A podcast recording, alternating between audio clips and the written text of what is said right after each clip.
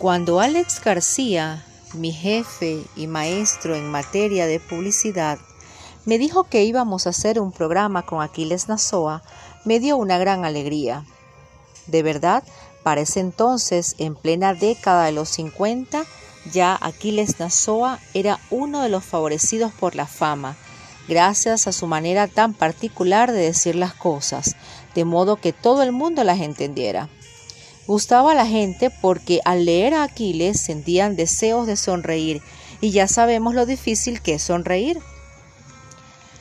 Yo era de esos muchísimos admiradores de Aquiles sin conocerlo, y mi admiración por él creció cuando juntos hicimos el programa en Radio Caracas Televisión, programa que conquistó, como era de esperarse, altos niveles de sintonía, de parte de un público que deseaba sonreír en una época en que había pocas oportunidades para ellos.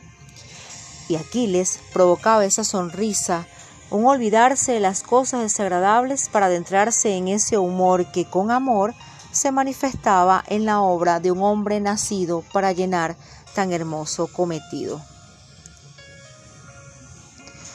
Luego de aquellos programas, una corta serie que anuncios Lion produjo para la cerveza Caracas,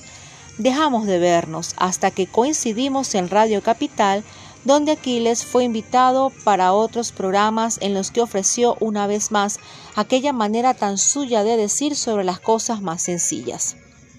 Y es que Aquiles tenía la gran virtud de proporcionar una hermosura singular a todo. Sus poemas festivos tenían siempre un toque especial, como también lo tenían sus producciones serias, como sus canciones, sus poemas infantiles, su prosa a veces salpicada de una fina ironía. En una oportunidad le pregunté por su obra y se negó a admitir que hubiera realizado obra alguna, ya que lo único que había hecho era decir algunas cosas sobre la vida que él había vivido. Fue entonces cuando descubrí el porqué de la hermosa sencillez que otros muchos como yo apreciaban en su obra. Una obra, sí, aunque él no quiera llamarla así, quizá por esa modestia, esa ingenuidad que le acompañó siempre y que le hacía, pienso, seguir sintiéndose niño, un niño grande.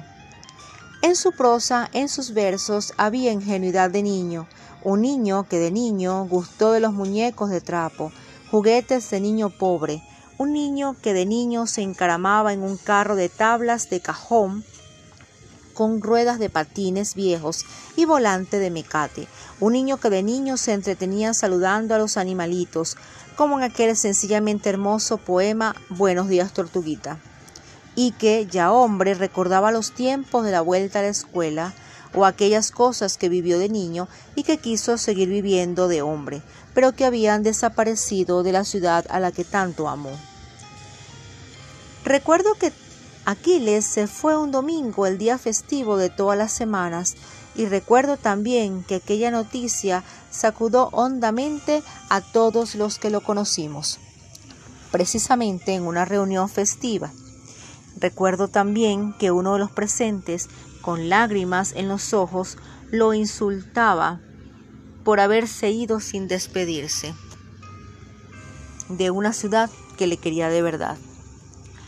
Alguien me preguntó entonces si no le iba a hacer un programa de despedida en esta tierra mía, donde tantas veces cometí el abuso de decir sus versos o su prosa. Respondí que sí, que lo haría. Pero luego, cuando me senté a escribir ese programa de despedida a Aquiles, las palabras se negaron a salir porque sencillamente Aquiles no podía ser despedido. No puede ser despedido. Si acaso un hasta luego, pero un adiós nunca. Mejor un hasta mañana, porque sentía y siento que Aquiles Nazoa estará presente siempre en el sentir de los venezolanos y particularmente de los caraqueños cuando se hable de un poeta que bien quiso a esta ciudad, que bien le quiso. Cuando se hable de un poeta del pueblo, criado en pensión, que gustaba recordar las muñecas de trapo, a los carros de tabla de cajón, a los juguetes rotos, a los patines viejos, y que supo llevar al pueblo el humor y el amor que este pueblo quiere, estará presente ese viejo niño ese niño viejo que un día se fue, dejándonos sus recuerdos, su obra sencillamente hermosa o hermosamente sencilla, como ustedes quieran, como se llamó Aquiles Nazoa, una obra que no puede ser comparada con la de ningún escritor porque era algo diferente, o mejor, es algo diferente, es la obra de Aquiles Nazoa. Adolfo Martínez Alcalá en Esta Tierra Mía.